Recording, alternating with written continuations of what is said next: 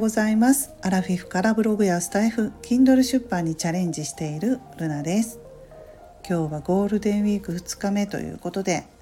皆さんいかがお過ごしでしょうか？私は昨日4月29日に Kindle で5冊目の本を出版しました。はい。あのやっぱりね集中して書くと決めてねやったことで仕上がりました。うん気合を入れてね書いていかないとどうしてもあの時間がこう自由だからね、うん、自己管理難しいんですけれども。はい、まあ、やっとね Kindle の本が書けました。今回5冊目ということで Kindle について書いたんですよ。うん、売れるコツとかねいうことで。Kindle 出版について書きました。私の実体験を書いています、えー、で Kindle ってね無料で出版できるんですよ。ノーリスクなのでねもう本当に安心ですし気軽に出版してもらえるんですけれどもね。特にブログされている人なんかは Kindle おすすめですね。うん。まあまだねブログで成果が出てないとかいう人は Kindle 出版でね、うん、成果上げてほしいっていうところもありますし、まあ、Kindle ってねやっぱり Amazon という巨大なプラットフォームでね販売してくれるので売れやすいっていうところはあるんですよね。うんまあ、勝手に紹介してくれたりしますのでその辺のことは、えー、本にね詳しく書いていますけれども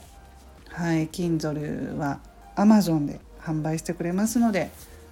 本も売れやすいというところもあります。うんまあ、低コスト主婦の在宅ワークパソコンがね1台あれば OK っていうことであまり難しく考えずにね出版してみてほしいと思います。まあ、あの出版はね時間がかかりますけど、うんと、私は5冊目なのでねやっぱりちょっと中身クオリティを高めていかないと1冊目と同じではねやっぱりダメだなと思って時間がかかりましたけど、まあ、1冊目書く時はそんなにね時間かけずに早く出してほしいんですけれどもね、うん、やっぱり出していくと変わってきます。でまあ1冊出したらそのまま置いておくだけで印税ロイヤリティがね張ってくるのでいいと思います。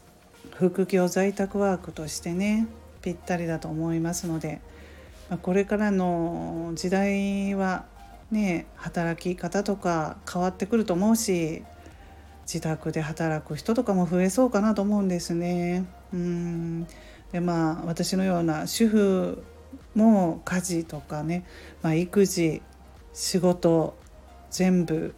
ね大変なので元気なうちはね若いうちはいいんですけれどもどんどんどんどん年取ってくるとやっぱり体力もなくなってくるしね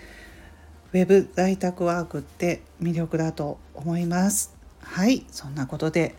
えー、5冊目出版しました。どうぞよろしくお願いいたします。えー、ゴールデンウィーク2日目ということでね今日も皆さん素敵な一日をお過ごしくださいませルナの独り言ラジオルナでした。